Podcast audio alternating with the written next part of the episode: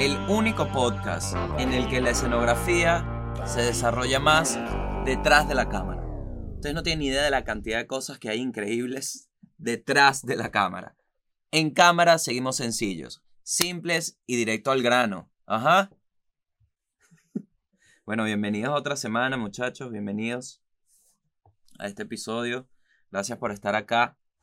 Gracias por ese maravilloso comentario y ese, y ese maravilloso, es que se me mete Miami. Se me mete Miami, ¿por qué? Porque anunciamos la gira del comediante arroba Gabo Ruiz a los Estados Unidos de Norteamérica.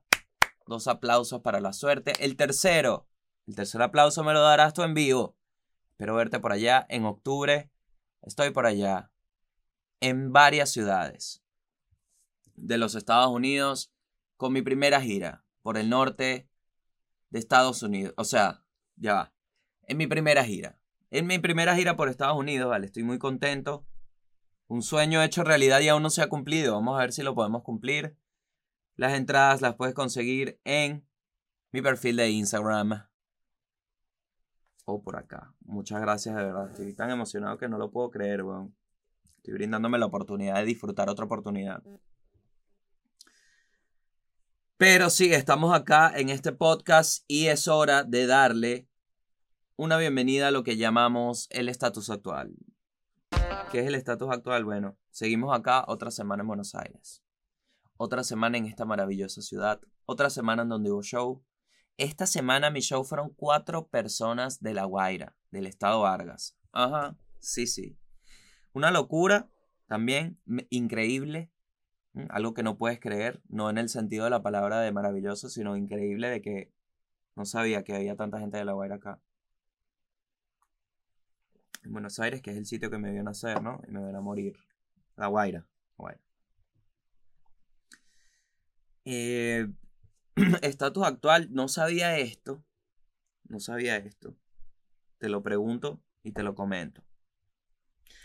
A mí de noche me gusta comer tortilla. ¿Cuál es mi teoría? Y así es mi visión.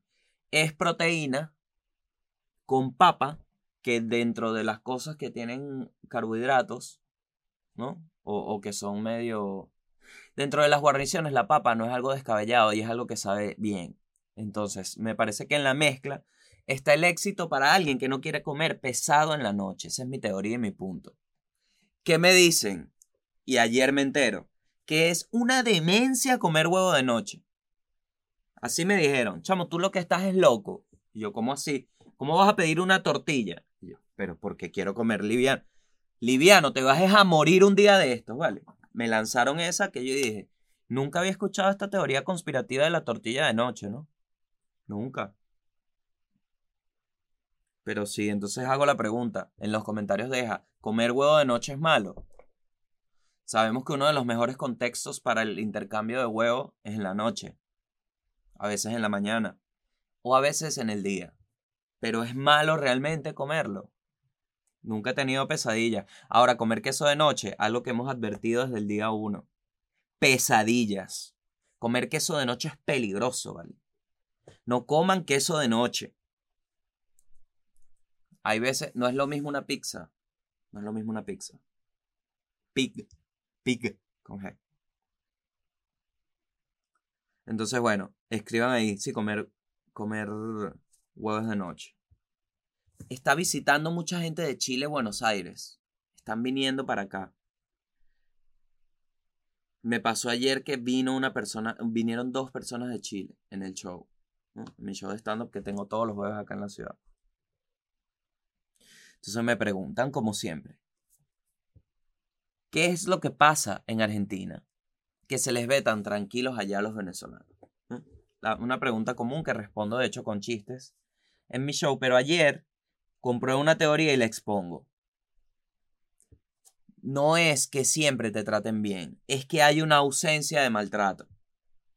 En su generalidad, hay una ausencia de el hecho de que tú existas sea malo. Eso yo lo viví. Yo viví en, sobre todo en situaciones de servicio, Donde vas a comprar algo, donde alguien te tiene que atender para un servicio. sí sentía que ya cuando era percibido venezolano había un cambio de cara, había un cambio de, de actitud, leve, pero se sentía. Acá no existe eso. Entonces ya para mí la ausencia de un maltrato perenne y tácito por el hecho de existir me parece positivo. Es como el olor a culo, con eso lo comparo. El buen olor a culo, atento con esta, con esta, esto es poesía, básicamente.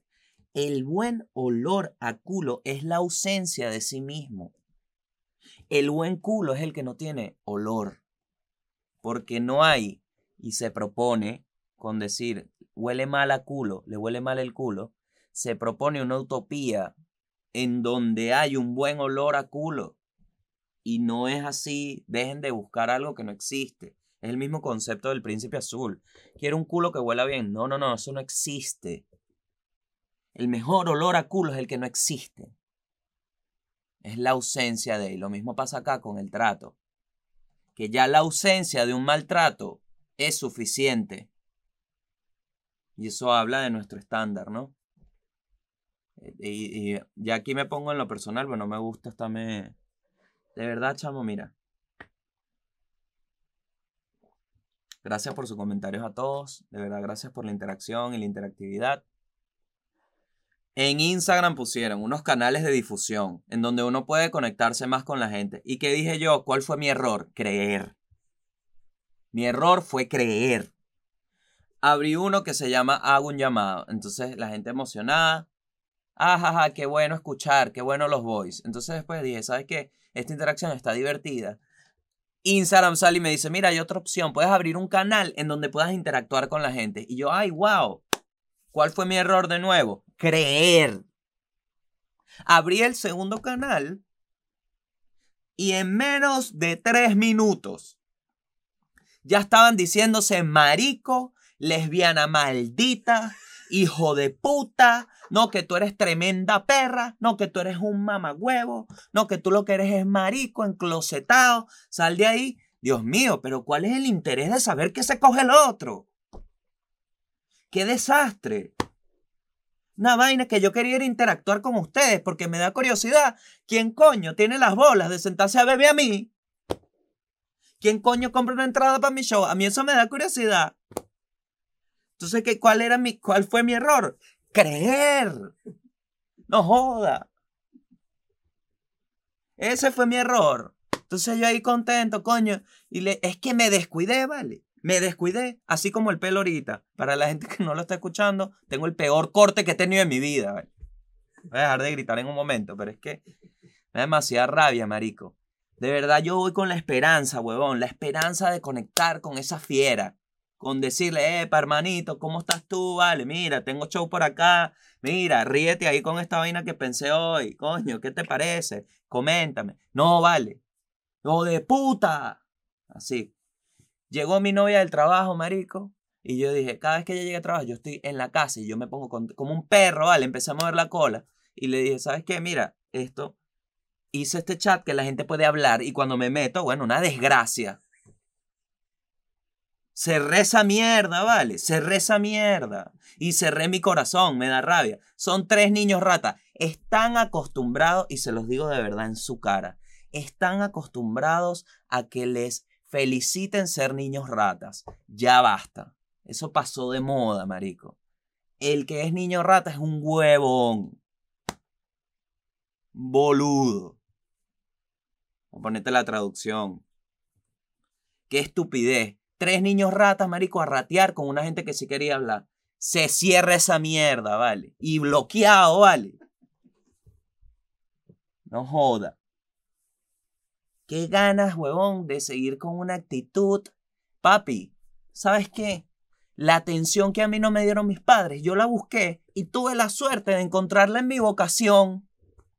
Por eso es que yo hago chistes, porque no me... No, yo quería más atención. Aquí la estoy buscando. Coño, canaliza tú tu mierda. Si yo hice ese trabajo, lo tienes que hacer tú. Yo no soy nada. No tengo ni una carrera. En mi país yo no soy nada porque no tengo una carrera. Bueno, y yo logré hacer esta vaina. Coño, tú no puedes tener tres dedos de frente. Ven a reírte y te vas a terapia o atenderte. No, quieren más, más, quiero más, quiero joder, quiero hacer un impacto. No vale. Por ahí no va, coño de tu madre. Una proyección constante y perenne que da ladilla. Da ladilla y te la rechazo públicamente. Cerré el canal, marico. Cerré esa mierda. Y la cerré arrecho y dije esa mierda así. ¿Sabes qué, weón? Dale. hice mi show de stand-up tranquilo y dije, esto es, esta es la chamba, tranquilo, viejo. De emoción. De emoción para nada. Por eso me da miedo el Patreon, marico. te lo digo así, hermano. Por eso me da miedo el Patreon. Porque en el Patreon es cuestión de que se meta alguien y, epa, y la foto de los pies. Yo, coño, pero qué huevo. La idea es que veas la vaina y te rías. Eso es lo que me da cague. Pero bueno. El hecho es que el, el mejor culo es el que no huele. Así se deja. Vamos con las noticias.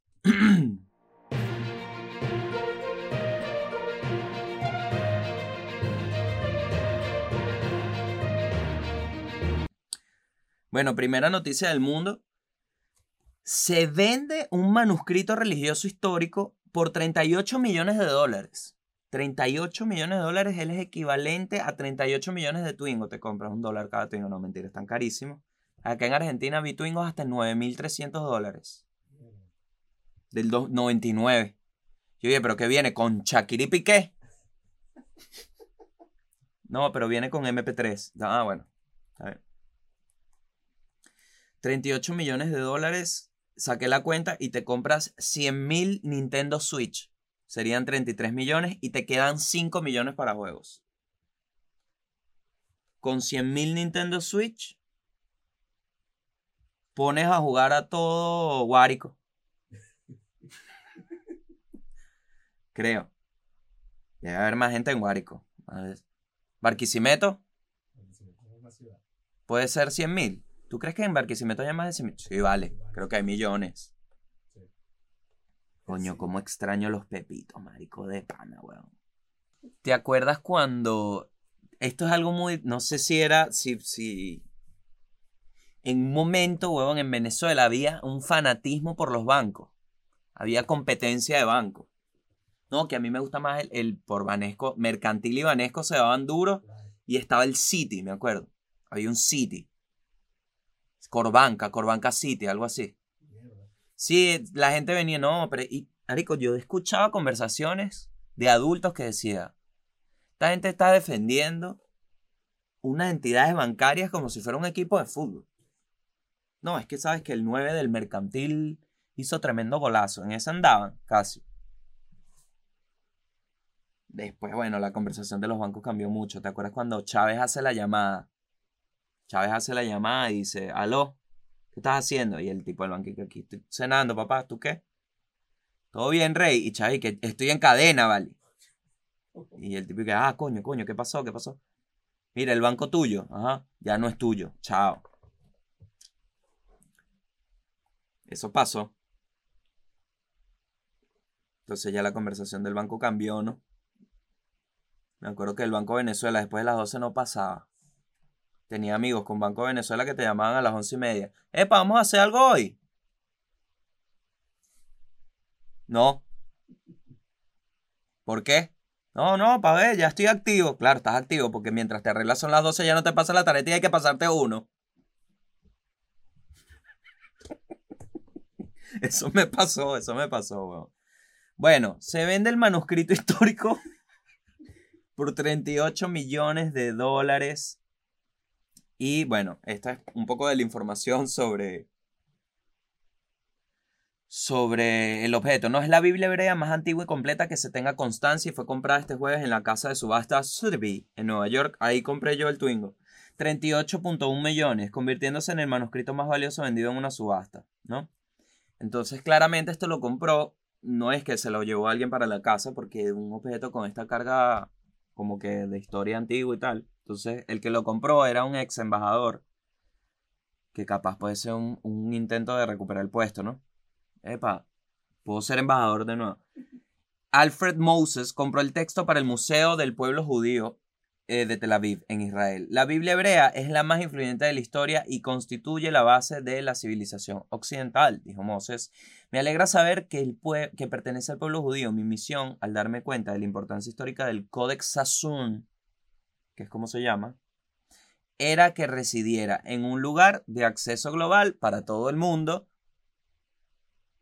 Creo que Venezuela necesita visa para entrar a Israel. Entonces ya ahí no cumple la premisa.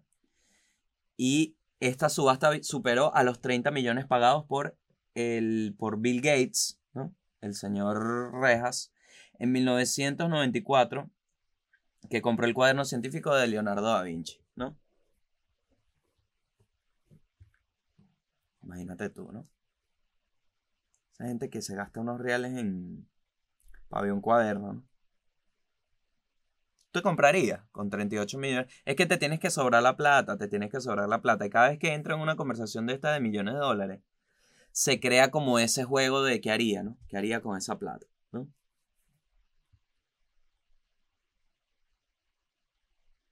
¿A quién le darías plata? Porque yo, yo sí tengo una visión que es que apenas reciba algo como 30... No, ni siquiera. Eso es mentira, weón. Eso es mentira. Hay gente que dice que si es millonario daría plata. Cuando te enteres que te van a cobrar unos impuestos, tú dices, mm, ya va, que se esperen. Que se esperen. Ok, siguiente noticia. Cuatro señales de que necesitas anteojos nuevos. Esto es más que todo lo comparto para que los dos hagamos la misma terapia, ¿no? Porque yo creo que necesito anteojos nuevos. Y. Y básicamente es algo que he dejado de un lado. Porque. No he tenido el tiempo ni la disposición. Mismo que el diente, ¿no? Sí me han visto, bon, y me, pasó el jueves, que me ven... Me pasó el jueves en mi show de stand-up acá en Buenos Aires, que me vieron y me dijeron, oye, pero no se te nota. Y yo, ¿qué? Lo del diente. ¿Es verdad? Y yo, claro. Y me río. Y, ¡Ah! Claro, no, sí se nota. Y yo, ok. Gracias. Y no eres tan gordo, ¿viste? Yo, ok. Gracias. Buenas noches. Gracias por venir. Semana que viene seguimos. Ajá, cuatro señales que indican. La primera, dificultades a la hora de ver cuando manejas. ¿Esto les ha pasado? ¿Tienes dificultades a la hora de ver cuando manejas? Antes de tener lentes, claro. Yo sí sentí es raro aceptar que ya vas a usar lentes toda tu vida, bro. De verdad que es un arco bastante complicado de, de aceptación porque es saber que hay un dispositivo. Mi vida se hizo más frágil a partir de los lentes, porque los lentes son frágiles y los lentes son parte de mi vida. Entonces ya no veo las mismas, por ejemplo, yo antes veía una reja y decía, ay, yo me podría saltar por ahí. Ahora con los lentes es imposible yo no asumo, pero ningún tipo de... Nada, nada, nada, cero, cero, ningún tipo de... Cualquier obstáculo que yo vea, primero analizo si se me van a partir los lentes o no. eso es algo que yo veo primero ante cualquier actividad física. ¿Qué tanto me puede llevar esto a reventar la única forma que tengo de ver objetivamente la vida? Porque yo sin lentes, no es que no veo, pero veo de cerca. Entonces yo puedo estar que sí, Ay, mira, pero si es Julio, ese no es Santa Claus, un colectivo, era un colectivo, no era Santa Claus. Era un colectivo, era un, era un autobús. ¿Mm? Acá le dicen colectivo a los autobuses, pero generan el mismo miedo que en Venezuela, eso sí. Ok, em, cuando de repente estás intentando leer un letrero de tráfico y no puedes verlo hasta que estás junto encima de él, eso generalmente es una señal de advertencia. Entonces dense cuenta, igual es una prueba bastante difícil. Traten de hacerla de copiloto, no de piloto. Oye, me gustaría saber si tengo problemas de visión y vas a manejar tu no o no. Llévate a alguien y le dices, ¿qué dice ahí? ¿Qué dice? Ajá, ya leo. A la óptica. Dificultad para ver de cerca. Esta ya me está pasando, eso es que tengo que ir a cambiarlo. Me cuesta ver de cerca, por eso tengo días que no me veo mi pene. El primero, el primero de pene del podcast. Chiste de pene, la puta que te parió. Chiste de. la visión que fluctúa durante el día. Algo que me está pasando es que el monoambiente en donde resido, su gran ventanal, que es parte de lo que llamo mi terraza, que a la vez tiene el mismo tamaño de mi forma corporal, da a un sitio en donde el cielo se ve muy despejado y esto ha sido una cosa muy positiva a través de este año que llevo acá, mis días de trabajo frente a una pantalla, esa visión me ayuda. Lo que pasa es que el sol, al igual que las monedas que no son ni el dólar ni el euro, cambia de lugar con mucha frecuencia y varía su posición hasta un punto en que te puede arruinar la vida como pasó con el sol. Y entonces ahora en el invierno el sol me da de frente, o sea, da de frente a la ventana. Entonces yo estoy frente a la computadora y tengo el sol dándome en los ojos y yo siento que esto hace que mi visión se esté deteriorando, porque estoy recibiendo rayos gamma directamente a los ojos y he, he llegado, o sea, me he rendido ante la naturaleza, ¿no? Algo que Simón Bolívar no nos recomendó. Simón Bolívar dice, si la naturaleza se opone, dijo, dice porque me comunicó con él, dijo, luchemos contra ella si la naturaleza se opone. Bueno, aquí la naturaleza se me está oponiendo todos los días y no puedo luchar contra ella porque voy a quedar ciego. Y ya me han estado saliendo erupciones por la descarga solar. Entonces ahora lo que me propuso mi departamento por tres meses es usar protector solar mientras estoy sentado trabajando en mi computadora. Oye, Gabriel, ¿y las cortinas? Ajá. La misma pregunta le tengo yo al arrendador. Trae la cortina, la puta. Cambio de visión en uno o ambos ojos. Este es el ojos. Cambio de visión en uno o ambos ojos. Esto es lo último, es el último paso para darte cuenta si tienes problemas y debes ir al optometrista. ¿ah? Cambio de visión, unos ambos ojos. ¿Cómo haces este cambio? Fácil. Te tapas uno y dices, ok, definitivamente tengo que ir. Es así de sencillo. Recuerden que los ojos son la ventana del alma, así que pónganle persianas y usen lentes. Pues si no, todo el mundo te está viendo el alma. Ok. Siguiente noticia del mundo. Ya vamos un poco más a la geopolítica. Vamos a poner el mapa donde es. Ajá. Estamos acá. Japón está nervioso porque China está viendo a Taiwán como un delicioso pollo en brasa. China está viendo a Taiwán como un helado en un viernes lluvioso de despecho. China quiere agarrar a Taiwán y meterle... Yo no sé qué quieren hacer, pero no quieren que siga existiendo Taiwán, quieren que Taiwán sea China. Y Japón dice, miren, no sé, mundo, si ustedes saben lo que está pasando acá, pero nosotros estamos cagados, ¿no? Entonces por eso sale esta noticia.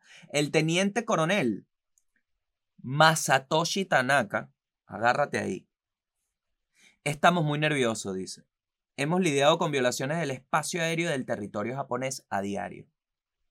Las actividades chinas se han expandido en número y nivel involucran drones, bombarderos y aviones de reconocimiento. Hay muchos portaaviones activos en esta área. ¿Mm? Marico, nadie se quiere dar un tiro con nadie, de verdad. De verdad.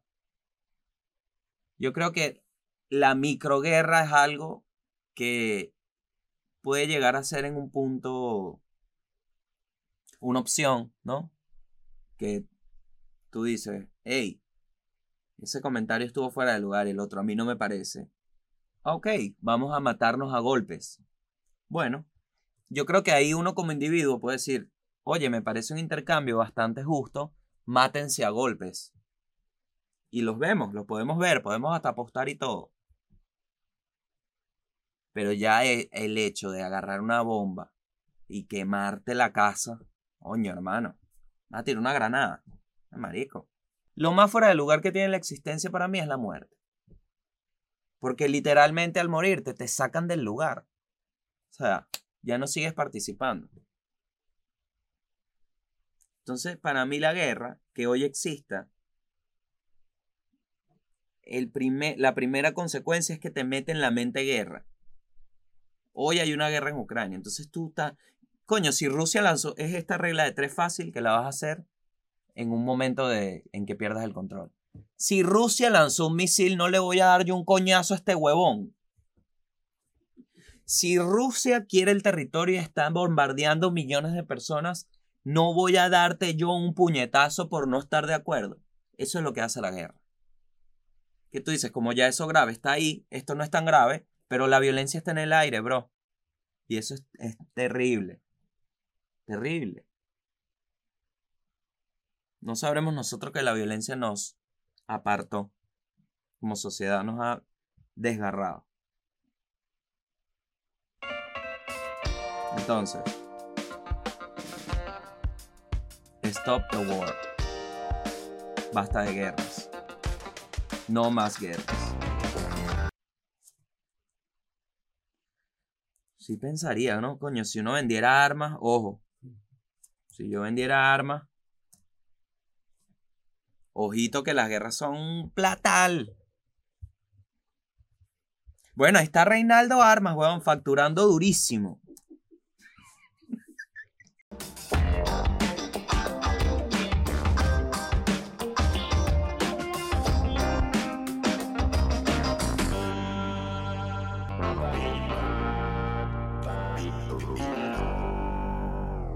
Octubre, estoy por allá, Estados Unidos. Y en julio se viene una gira que aún no puedo anunciar, pero se viene, porque es con alguien más. Y bueno, los espero por allá. Estoy todos los jueves en el Stand Club de Argentina y nos vemos Estados Unidos. Esto fue todo por esta semana. Cuídense mucho y reciban un fuerte abrazo de parte de ustedes mismos. Chao.